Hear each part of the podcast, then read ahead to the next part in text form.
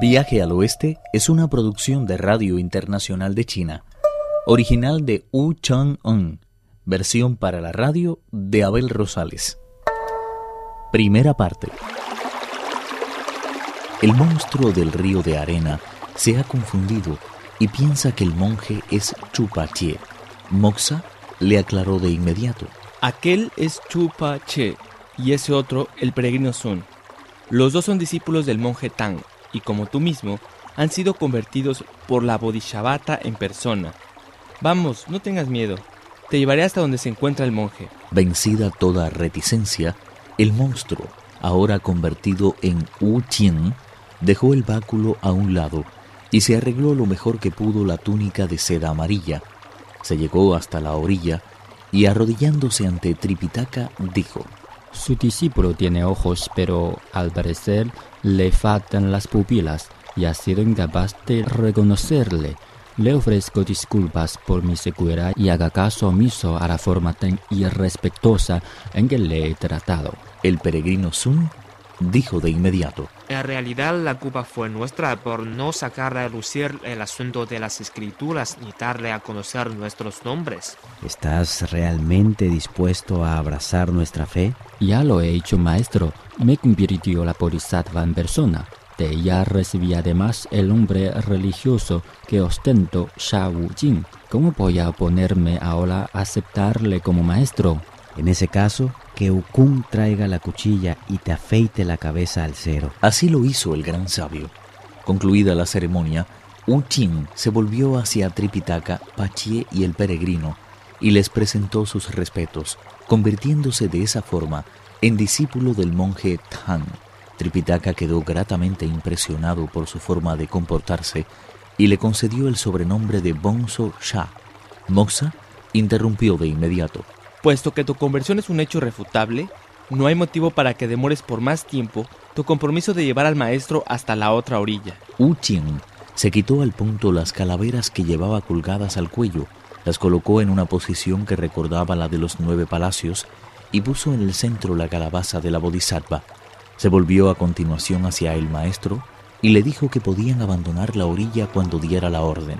Tripitaka se colocó en el medio y para su asombro comprobó que se hallaba en una embarcación segura. Pachie y Wuchin se pusieron cada uno a un lado, mientras el peregrino y el caballo ocupaban la parte de atrás. Por si eso fuera poco, Moxa tomó posesión por encima de ellos, volando literalmente sobre sus cabezas. De esta forma no tardaron en llegar a la otra orilla. Sus ropas estaban totalmente secas y ni una sola mota de barro aparecía en ellas. Cuando se hallaron en terreno sólido, Moxa bajó de su nube. En ese mismo instante las calaveras se transformaron en nueve volutas de viento negro y se desvanecieron en el aire. Tripitaka se inclinó entonces ante Moxa y le dio las gracias, encargándole encarecidamente que hiciera llegar su gratitud a la Bodhisattva. El príncipe prometió hacerlo y regresó a los mares del sur. Tripitaka, por su parte, montó en el caballo y continuó el viaje hacia el oeste. Atrás dejaron la corriente de arena y prosiguieron su camino hacia el oeste sin que ningún obstáculo impidiera su imparable progresión hacia la tierra bendita.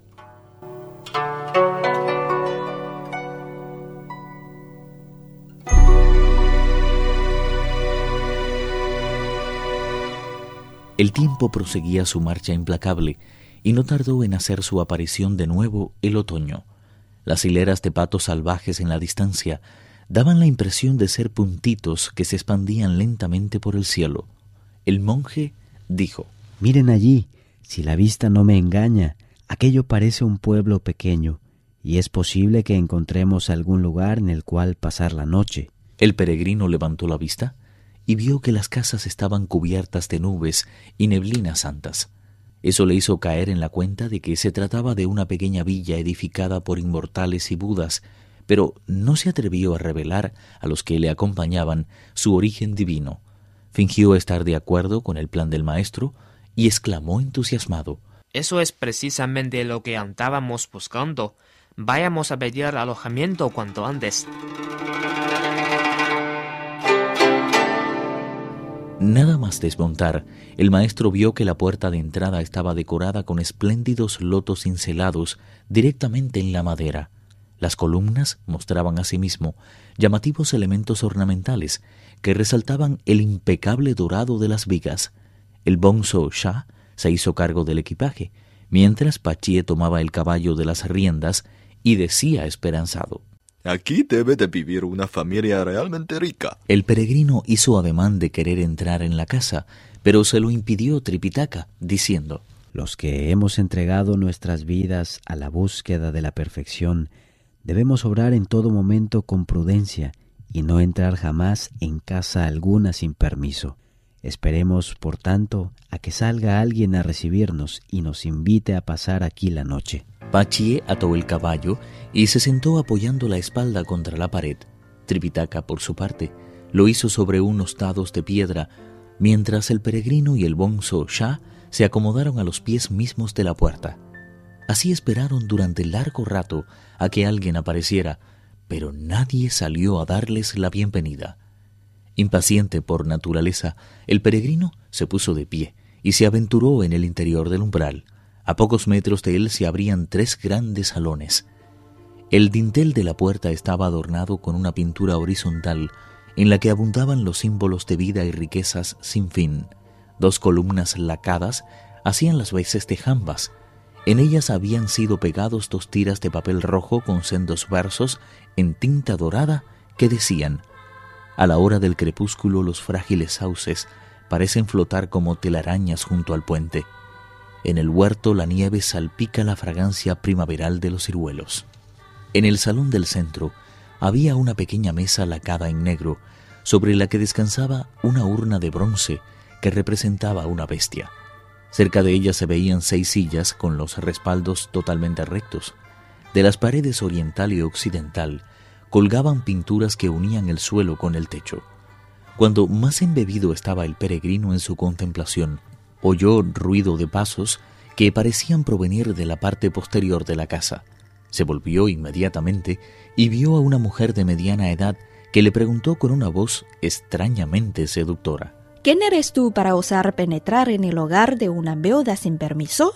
Yo, señora, soy un insignificante monje originario del gran reino de los Tang en las tierras del este, y me dirijo hacia el oeste en busca de las escrituras de Buda. En realidad no he hecho el viaje hasta aquí solo, sino en compañía de otros tres hermanos en la religión. Al pasar por aquí se nos hizo tarde y decidimos llegarnos hasta esta sagrada morada de Bodhisattvas con el fin de solicitar cobijo por esta noche. ¿Dónde están tus otros tres compañeros? Diles que entren, por favor. Maestro, ya pueden pasar. No tardó en aparecer Tripitaka seguido de Pachie y el Bonzo Shah, que con una mano tiraba del caballo, mientras sostenía el equipaje con la otra. La mujer les dio la bienvenida bajo la lasciva mirada de Pachie, que no le quitaba ojo. Parecía sentirse particularmente atraído por su túnica de seda verde y totalmente cubierta de bordados. Todo su porte poseía una belleza y un atractivo más propios de una doncella que de una mujer madura. Su coquetería era tal que al ver a los tres viajeros sonrió con la delicadeza de las flores y les invitó a entrar en el salón principal, donde les fue servido el té. La encargada de hacerlo fue una joven doncella que apareció de improviso por detrás de un biombo con una bandeja de oro y varias tazas de jade blanco.